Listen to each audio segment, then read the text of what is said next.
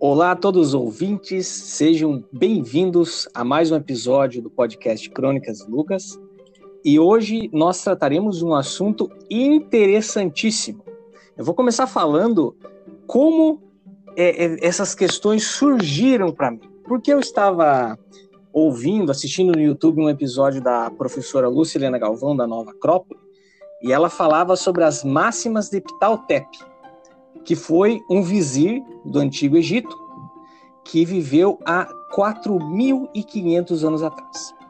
Essas máximas é um conjunto de instruções, um conjunto de ideias, de conselhos para uma vida é, plena, para, para a vida em sociedade, para a administração pública, e, e foi encontrado essa, essas máximas num papiro chamado, num documento chamado Papiro Price. E aí eu fui pesquisar o que é. E vou trazer para vocês aqui, mas eu não queria trazer simplesmente uma, uma nota de Wikipédia, que é muito boa, é a Wikipédia, mas eu quero algo a mais. Então eu fui pesquisar na, univers... na biblioteca da Universidade de Winnipeg sobre esse papiro Price, se existia alguma coisa. Então, o papi... É, é, então a universidade me direcionou para a Universidade de Oxford, para as publicações online dele. E eu descobri que existe uma publicação trimestral desde 1849 na Universidade de Oxford que se chama Notes and Queries. E na publicação de 12 de fevereiro de 1887, há uma, um senhor chamado John Bone que fala sobre o papiro Price, dizendo que ele foi, ele foi comprado por um, por um senhor chamado Price da Vena, em 1847 em Tebas. Então ele estava lá no mercado, no mercadão municipal de Tebas, vamos dizer assim, em 1847, comprou um rolo de papiro que trazia 18 páginas é, é, magníficas na escrita hierática. Só para situar vocês, escrita hierática ela era uma forma cursiva da, dos hieróglifos, né, era usado no, no, Antigo Egito até mais ou menos o ano 1800 a.C., quando surge, que é quando passa a ser usada como, como, quando predomina o sistema de escrita demótico. Então ele era escrito no hierático. E esse esse Príncipe da Vene doa esse manuscrito, esse papiro, para a Biblioteca Nacional em Paris, onde eles fazem toda a tradução e descobrem esse tipo de é, é, tudo que estava escrito no, no, no, papiro, né? Quais eram as, as instruções. E uma e uma delas, uma das coisas que fala nesse nesse papiro que me chamou a atenção é sobre a o direito, certo? O vizir Ptahotep ele trazia instruções claras ao, a um juiz de direito para que ele não, no caso um juiz, um tribunal, para que ele ouvisse as, todas as partes e não tomasse partido, que ele fosse imparcial. E aí me, me, me surge essa dúvida, essa grande dúvida, porque eu fiquei curioso, poxa, há 4.500 anos atrás havia é, é, é, um sistema de leis assim tão evoluído dessa forma que, que alguém, um vizir, um alto funcionário do Egito se dignasse a dizer como que esse funcionário deveria se, se portar, como que ele deveria fazer. Então eu fiquei pensando como que surgiram esses esforços civilizatórios do ser humano assim dentro da sua vida social.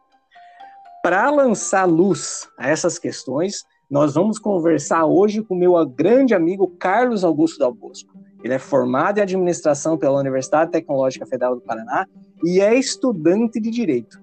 E eu quero mandar na lata, Carlos, quando se inicia a história do direito?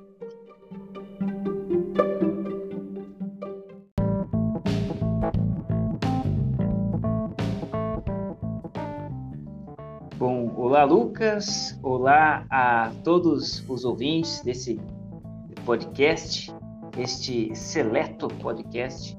É, primeiramente, agradeço o convite, é uma honra estar aqui, é, batendo esse papo, trocando informações, trocando ideias com você e também, é, de certa forma, buscar esclarecer, trazer um conteúdo de qualidade para os nossos ouvintes. Né? Então, é, no meu é, pouco conhecimento que tenho, é, vou buscar e tentar trazer, um, fazer o meu melhor e responder as questões. É, a pergunta que você faz, ela é muito interessante. Veja bem, é, desde o início dos registros da história da humanidade, certo? Nós é, sabemos que existem é, tentativas das mais diversas formas de se manter uma sociedade, é, de se viver em sociedade, de manter o homem unido é, de alguma forma é, que não seja ele ele que se diferencie daquele, daquela clássica visão que nós temos do homem das cavernas, em que você ganha pela força, você tem conquista a lei do mais forte, a lei da selva, né? A lei da natureza.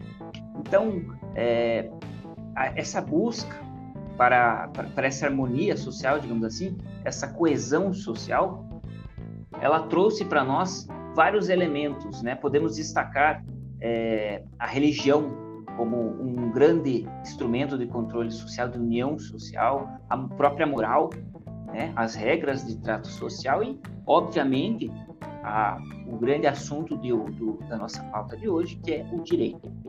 Então, é, quando se inicia, é, como você mesmo disse, é, existem registros encontrados há milênios antes de Cristo, 4.500 an anos antes de Cristo.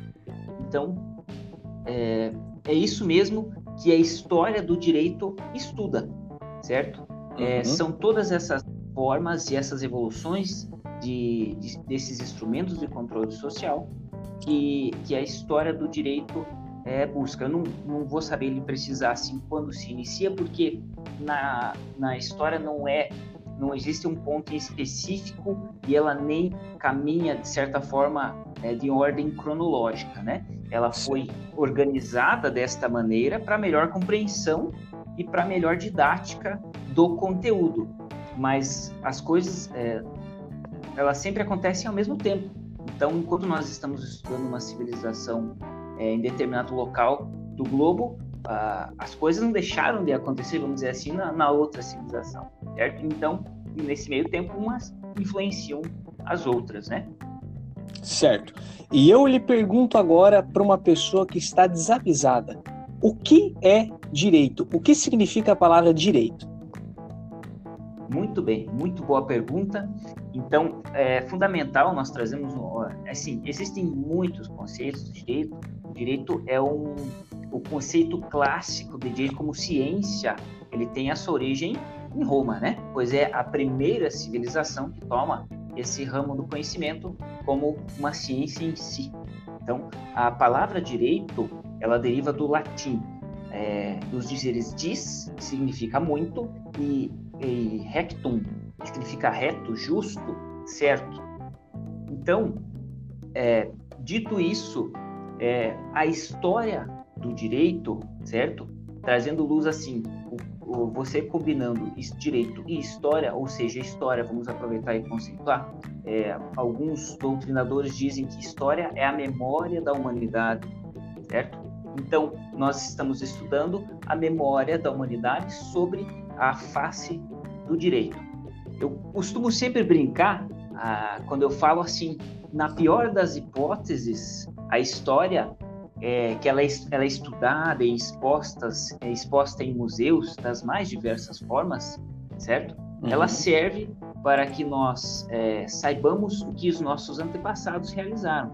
Então, para que nós uh, busquemos fazer algo melhor do que foi feito, ou ainda que os erros do passado não sejam repetidos pelas é, gerações futuras. Então, por isso, eu diria que essa talvez seja uma das principais funções é, e, e, objetivos do, da história é, e também, claro, a história do direito.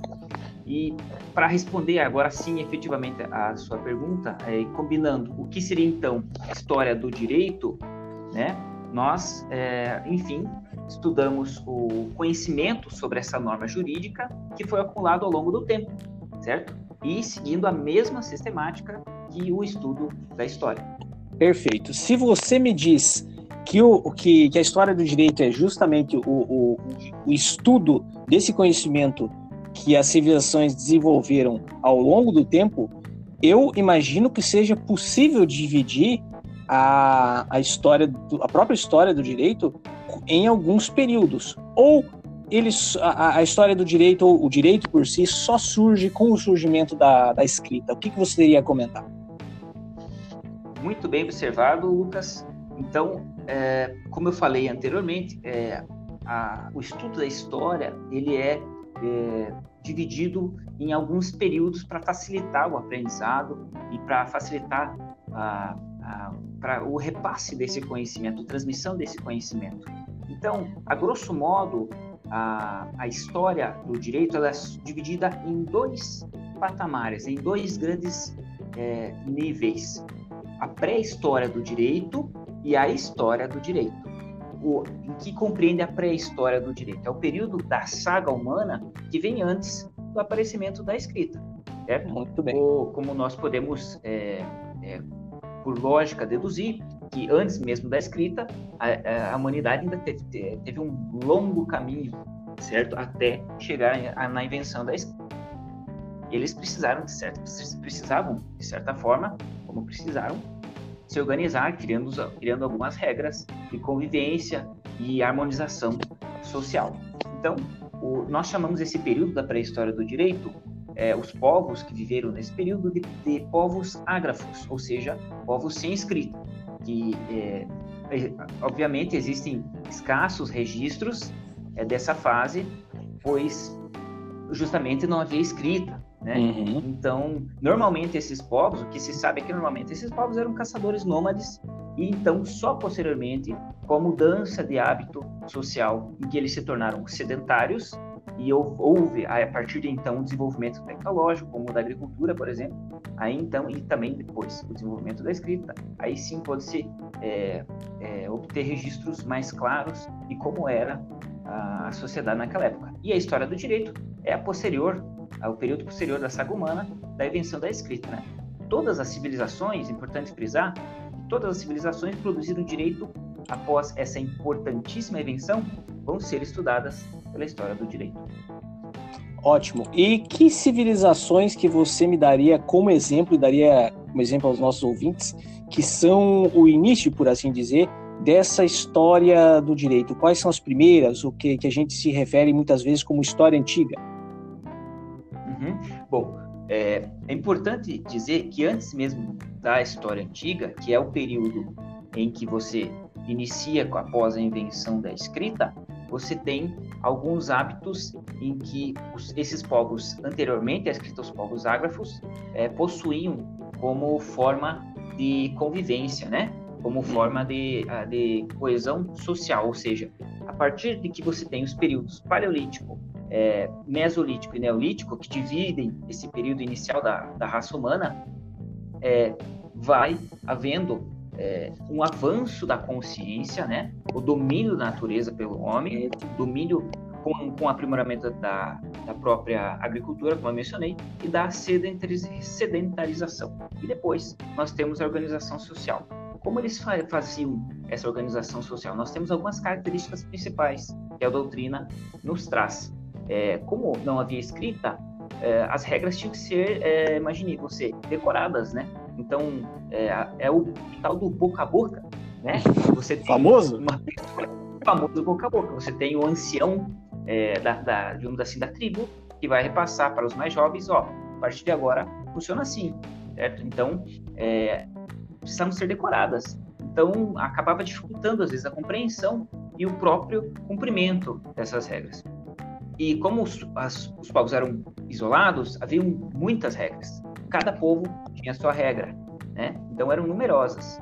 É, ao mesmo tempo também diversificadas, pois é, a principal fonte de direito, nós chamamos fonte de direito desses povos, é, o, que, o que era a base dessas regras, o que era a inspiração? Era o costume, naturalmente, pois se você, é, você tinha o, o próprio comportamento é, do, do, ser humano como, como regra. Então, ó, pois sempre foi feito assim, então assim vai ser, né? assim vai continuar.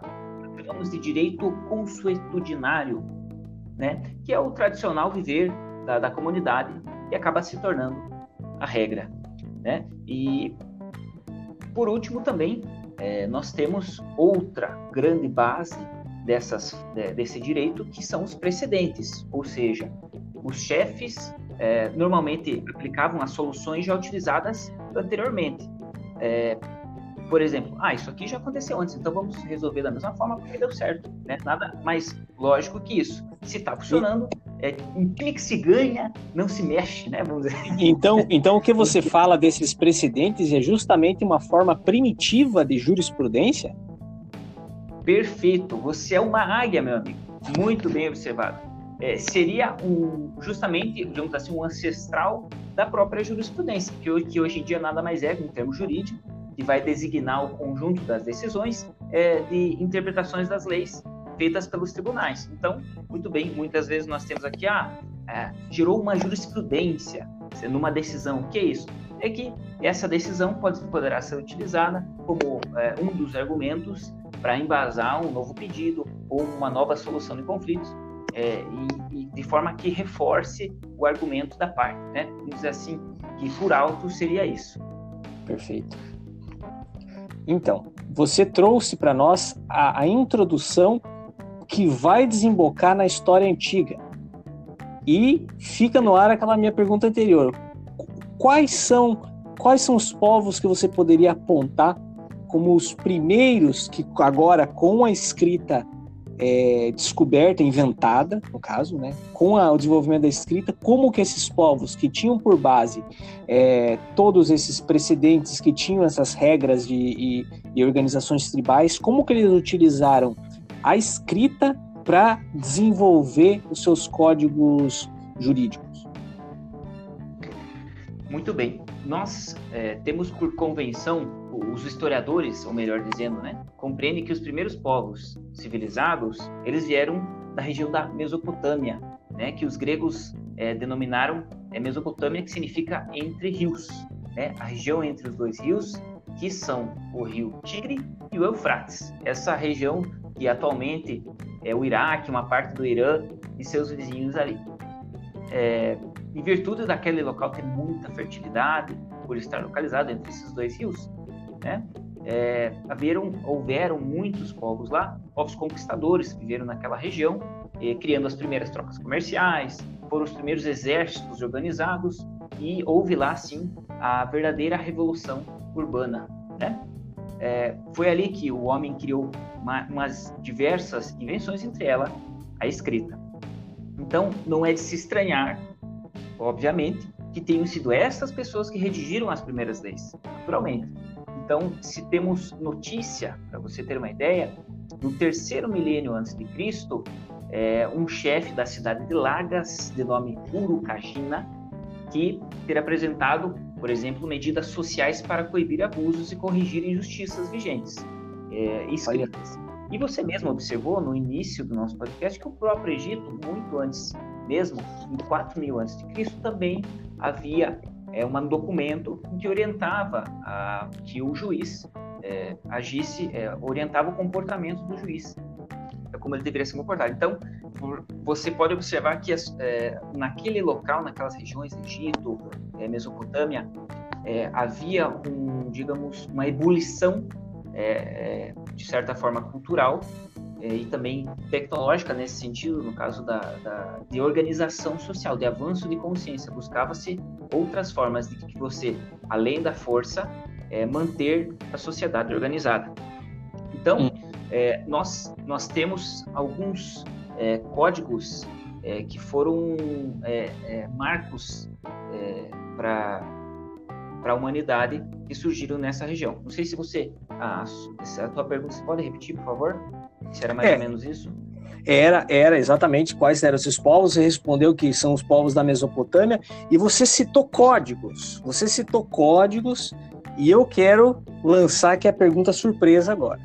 Porque ai, ai, quando ai. eu comentei com muita gente, comentei com muita gente sobre esse episódio e eles mandaram e-mail, recebi carta e uma delas foi o seguinte: Poxa, eu aprendi no colégio o código da Hammurabi mas ninguém tem ideia de como é que surge o Código Hammurabi, porque a gente sabe que ele foi o fundador do Império Babilônico, o primeiro é, imperador, mas o que que o Hammurabi, é, é, é, como que ele surge? Porque tem um pessoal que falou assim, mas será que foi um sonho?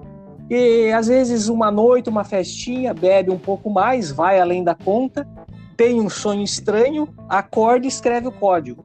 Ou ainda, às vezes morava num palácio, segundo andar, olha na plantação de cevada, porque uma das invenções da Mesopotâmia foi a cerveja. Olha na plantação de cevada, tem lá uma marca na plantação, o código escrito deixado por alienígena.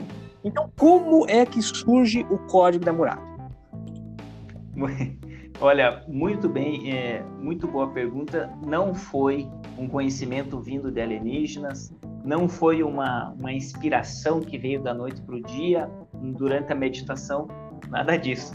É, esse conjunto de leis ele foi sendo escrito ao longo da história. O Código da Hammurabi nada mais é que, digamos assim, um resultado que teve, é, digamos, maior divulgação ou maior abrangência, porque foi uma combinação de vários códigos que é, o antecederam. Por exemplo, nós temos o corpo de leis mais antigo que se conhece, é o de Ur-Nammu, que foi é, reconhecido por dois fragmentos de é, tabletes de argila, certo? Olha que só. esse, o Urnamu, é, datou de é, é, o, o, seu, foi um, um, dos reis daquela região da cidade, né, de Urnamu, entre 2100 é, a 2094 a.C. E temos também outro código, 1948, 1948 foi descoberto outras leis na mesma região, que são as leis de Exuma. Então, o Código da Hammurabi, ele foi encontrado em 1901, início de 1902, já depois de Cristo, por uma expedição arqueológica francesa. Ela encontrou uma pedra de diorito negro de 2,25 metros de altura, contendo um conjunto de leis com 282 artigos postos de maneira organizada, a qual chamamos hoje comumente como Código de Hammurabi. E ele sim viria a se tornar o código mais importante da história, criado pelos é, mesopotâmicos. Então, é, para você ver que geralmente nós, é, como diz aquele ditado popular, é, só é, vemos a cachaça que, que você bebe e não vê os tombos que você leva. Então, para chegar no código da Hammurabi, muita água rolou por baixo dessa ponte. Então, não foi do dia para a noite que a Hammurabi que a Murabi trouxe esse, esse conhecimento, mas sim foi um, uma evolução do conjunto de esforços da humanidade. Como nós sabemos, é, quase todas as descobertas, as pesquisas e as invenções do homem veio, vieram através do tempo e não do dia para a noite, né? Perfeito. Então, para resumir, para o estudante do ensino médio brasileiro, o Código da Murabi ele, ele é nada mais do que um, uma compilação, um resultado de, de toda a, a, organização cultural que eles já tinham, dos códigos e práticas de leis que eles já faziam, mas com a invenção da escrita, eles organizam ela né, de, de forma estruturada. Eu vou te perguntar agora, me fala um pouco dos do, do, alguns pontos que você tem a destacar desse código que, que a Murabi compilou. Bom, é, alguns pontos do código de Hammurabi, é, nós podemos observar que a, a, o período em que esse código foi é, trazido por Hammurabi, próprio é, rei da, da, da, da, época da Babilônia, né, posteriormente da época, ele foi um enorme avanço é, no sentido em que nós podemos pegar alguns aspectos, como vocês vão ver, que se assemelham muito até mesmo ao nosso direito da atualidade. Evidentemente que nós temos aí a, os avanços tecnológicos, não se pode comparar é, uma civilização com a outra sob pena de cometermos anacronismos. Mas, é, dito isso, fazendo a máxima das ressalvas, nós podemos ver que os problemas que haviam na época são os mesmos que nós ainda temos hoje em dia, ou seja, há mais uma velha máxima. Hoje eu estou inspirado. Troca-se a família, mas os problemas são os mesmos. Troca-se o endereço, os problemas Olha, são os mesmos. Sensacional esse paralelo. Isso comum é, ele é sábio. Né? Ele não é sábio, claro. Não se deve é, subestimá-lo. Então, é, o grande princípio que permeava a, a, o Código de Hammurabi é o conhecido, é, a conhecida lei de Italião, ou princípio da pena. E muitos equivocam-se ao imaginar que a lei de Italião veio, é, é, veio trazida pelo Código de Hammurabi. Não, ela, ela é um princípio que foi adotado como o, talvez, eu arrisco dizer, um dos primeiros, se não o primeiro, grande princípio orientador de direito é, da história antiga, que era nada mais é, é, ele, ele é mais conhecido por um exemplo que a Bíblia nos traz, com aquela frase, famosa frase, olho por olho e dente por dente. Então, não se trata de uma lei, mas é uma ideia que indica que a pena para o delito deve ser equivalente ao dano causado a, a, a nesse, né? Uhum. Então, até mesmo esse princípio poderia ser aplicado de maneira radical, né, para conseguir equivalência, penalizando até mesmo as pessoas que não tinham nada a ver com o assunto.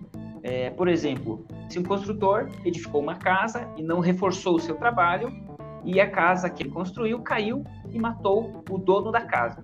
Então, naturalmente, o que iria acontecer? O construtor seria morto, né? Não me parece nada mais natural. Para os povos da época faria, fazia muito mais sentido e como eram ah, devido a povos um pouco mais primitivos, não havia tanta consciência, né? Na época, é, para eles funcionava muito bem, né? Então, o responsável criava uma sanção que o, o construtor deveria entregar uma obra de qualidade, senão ele ia ser morto. Certo? E, e digo e, e, vou, vamos além nesse pensamento. Se por acaso essa é, essa construção matasse o filho do, do, dono da casa, mataria o filho desse construtor. Sempre, ou seja, é, buscava-se uma justiça equânime, né, que se aplicasse é, de maneira igual para ambas as partes, vamos dizer assim. Então, por mais primitivo que fosse, esse princípio, ele de certa forma traz uma, já uma certa racionalidade porque ele busca a, a justiça, né? ou seja, responder o dano é, com o mesmo dano. Né? É, de certa forma, os danos físicos eram aplicados é, muito bem por essa pena, mas não havia só a pena de morte, haviam também penas em, em, é, é indenização, indenizações, vamos dizer assim, é, de, de, de, formas de pagamento, né, pagamento, porque aqueles povos, esses povos mesopotâmicos, eles trouxeram é, muitas evoluções. Os códigos eles foram criados, é, veja você, é, conforme as necessidades foram surgindo. Então, conforme a necessidade do homem foi surgindo, devia, a, a, deveria haver a criação de regras. Então, é, então aí, por exemplo, nós temos continuando, temos o falso testemunho. Então, nós tínhamos um, um embate entre duas, dois, duas partes. Um dizia que era uma coisa, outro dizia que era outra como não, não havia, digamos assim, foto na época, né? não havia aquela selfie, aquela, aquele, aquele print do WhatsApp, lógico que não havia, como é que, como é que a gente faria para resolver? Não, alguém testemunhou aquilo ali que aconteceu. Então chamava-se a testemunha para, é, digamos assim, depor é, pra, em favor de alguém. E se aquela, aquela pessoa fosse descoberto, que ela houvesse mentido ou não tivesse como provar aquilo, ela, ela pagava a pena no lugar daquele é, do que o acusado sofreria, ou seja, normalmente se fosse pena de morte, ele seria morto também. Então, ou se fosse uma pena é, em, em, termos de, de, de, valor pecuniário, de pecúnia, né, em dinheiro, não, não, dinheiro, mas em valores, ele teria que pagar aqueles valores. Ou seja, ele assumia a responsabilidade, a responsabilidade, desculpe, é, pelo, pelo acusado. Então era um negócio bem sério, eles levavam muito a sério a questão, você pode ver, da justiça. Então eles, eles eles penavam o falso testemunho com a morte. É, entre outros pontos, para a gente resumir, para não estender muito, nós tínhamos aí a instituição do casamento monogâmico, é, nós tínhamos também a pena de morte para crimes contra a propriedade, o roubo e o furto, nós tínhamos, veja só, o divórcio, que ele se destinava ao homem, quando a mulher não cumpria seus deveres matrimoniais, nós tínhamos a herança também, no qual o filho mais velho tinha preferência, é, nós tínhamos também uh, o, um regulamento sobre o adultério, que é, somente a mulher cometia crime de adultério, o homem era no máximo cúmplice. Nós tínhamos regras sobre adoção e também tínhamos regras sobre é, o direito do trabalho, é, em que ele punia o erro médico, por exemplo. Além disso, eles desenvolveram regras comerciais e também ah, mesmo esboços de eh, que hoje nós conhecemos como direito do consumidor, em que a ideia era proteger o cidadão do mal prestador de serviços. Muito interessante. E, e, e, é interessante observar isso porque, como você falou lá no início, conforme outras civilizações surgem, elas as, muitas vezes representam avanços em certos campos do direito, mas em outros campos elas representam retrocessos, né, conforme elas tratam alguns temas. E para o nosso ouvinte é, é, entender, nós vamos seguir para o debate de egípcios e, e, e, hebreus, mas vai ficar para um próximo episódio. Para um próximo ah, episódio, pena. porque porque é, é, é, um assunto que tem que ter um foco, porque ele traz, ele traz sensíveis diferenças em, algum, em alguns temas. É, eu, vou, eu vou te agradecer pela verdadeira aula que você nos deu aqui, Carlos. Foi muito Imagina. bom.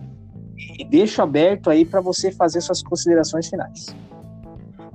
Imagina, eu agradeço, fico lisonjeado. Foi é, uma satisfação, é um assunto é, que me fascina, que eu, que eu pesquiso com prazer e eu creio que quando, como eu disse no início, como nós estudamos, quando nós estudamos o nosso passado, a nossa história da humanidade, nós temos a chance de fazer, na pior das hipóteses, não cometer os mesmos erros que nossos antepassados é, cometeram.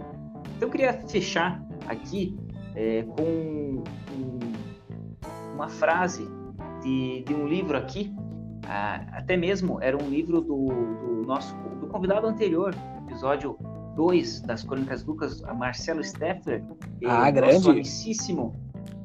É um livro, é, O Contrato Social, de Jean-Jacques Rousseau. Inclusive, foi um livro que eu é, não terminei de ler, devido cometi o erro clássico do leitor relapso ou leitor é, procrastinador e fui e fui sofri a sanção é, do, do, amigo e me, me retirou. Ele, ele, deu uma data, ó, você leia até esse período, não li, ele levou.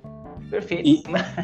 Acho justo, mas voltando aqui à frase de Rousseau, veja que nós, eu não, não houve tempo hábil para nós debatermos sobre o, a questão da escravidão, mas ela também é, esteve, é, sempre esteve presente durante a história da humanidade, naturalmente, primeiro em virtude das guerras, é, é, que você aprisionava a tribo contrária e a tribo contrária a você, por exemplo, e fazia os seus, as, suas, as pessoas a trabalharem a seu serviço é, porque sim, né, porque você havia ganho a guerra. O Rousseau faz uma crítica a Aristóteles, porque Aristóteles trouxe, havia dito que os homens eles não são naturalmente iguais, que uns nascem para escravos e outros para dominar. É, o Rousseau diz que Aristóteles tinha razão, mas ele tomava o efeito pela causa, ou seja, todo homem nascido escravo nasce para escravo, nada é mais certo. Mas acontece que os escravos tudo perdem e seus grilhões, inclusive o próprio desejo de se livrarem deles. Ou seja, ele disse que é, os escravos apreciam na servidão como os companheiros de Ulisses estimavam o próprio embrutecimento, Portanto, se há escravos por natureza, é porque houve escravos contra a natureza. a força, a força constituiu os primeiros escravos e a covardia os perpetuou. Muito bem, muito bem encerrado. Um grande abraço ao amigo Carlos e um grande abraço e muito obrigado pela, pela honrosa audiência em nosso podcast. Então, até breve, meus amigos. Tchau, tchau. Abraço, tchau, tchau.